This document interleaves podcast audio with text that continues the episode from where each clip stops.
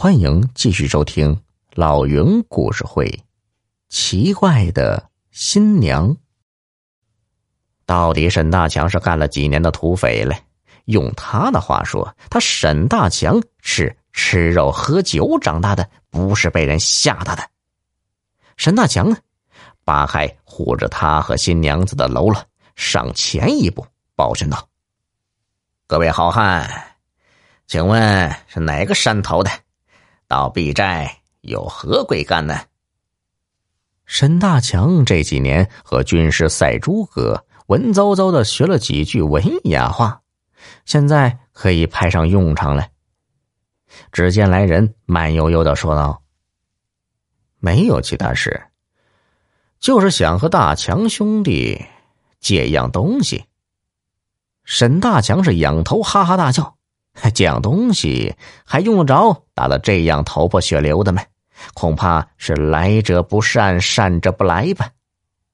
说吧，今天爷高兴，想借什么尽管直说。我想借你的新媳妇。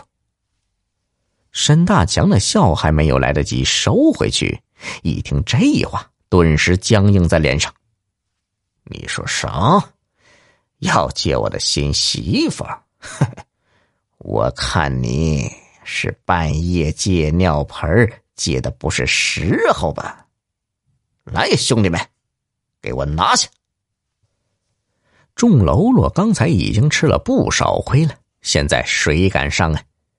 沈大强见状，操起近前的一把扫帚，一招蛟龙摆尾，直取对面青手汉子的脑门这青瘦汉子一招醉汉落床，顺势倒地的同时，一个扫堂腿如钢鞭一般扫向了沈大强的双腿。沈大强就地一招旱地拔葱，飞起有四五尺高，躲过了这一招。青瘦汉子的扫堂腿虽然扫空了，却将一旁的一根石柱啪的一声扫成了两截呀！沈大强心中暗叫一声不好，自己一直担心的冤家今天找上门来了。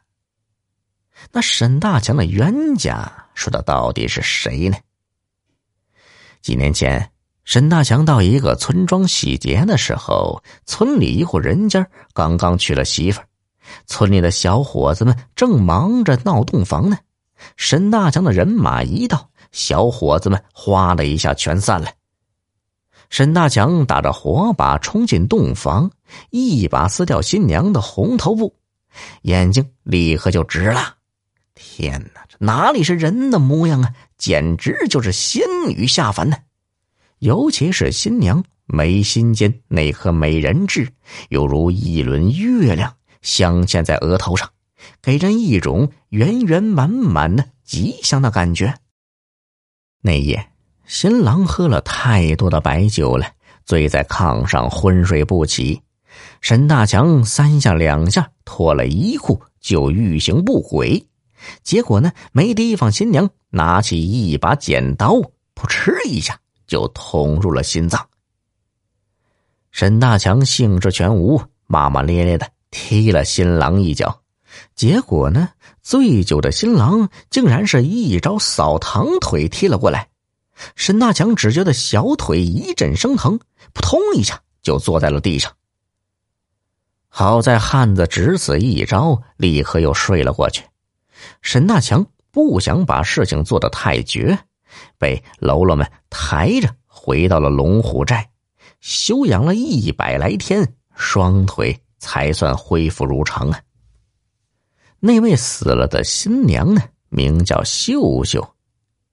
刚才青瘦汉子的一记扫堂腿踢断了石柱，让沈大强心中吃惊不小。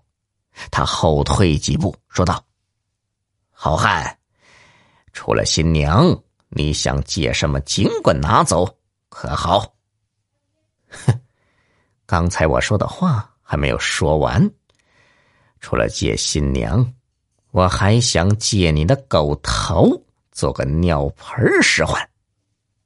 话说到这个份上，沈大强知道再多说什么也是枉然，他随手操起喽啰的一把关公刀，哇呀呀的刮动风声，杀向了青手汉子。那青手汉子让众人闪开，一记猎豹穿云，人呢已经到了房顶。沈大强使劲睁了睁眼睛，心说：“看来今天是遇上对手了。”一只手不由得悄悄探入了口袋。沈大强的口袋里呀，藏着一把银针。银针一旦撒出去，对方必定身如刺猬，体无完肤，一命呜呼。猛然间呢，沈大强觉得手腕一麻，他仔细一看，哼，不知道什么时候，站在身边的军师赛诸葛用绝技摘了他的手腕。沈大强双眼发呆，手指着军师：“你，哼哼，沈大强，你没想到吧？俺就是上次你逼死的新娘秀秀的舅舅。为了给我外甥女报仇啊，我这才故意加入你的队伍。嘿嘿，原来想着，如果你是条汉子，过往一切可以一笔抹杀。”没想到你既无江湖道义，也没有做人的底线，见财就夺，见色就奸。嘿，我看今天你的死期到了。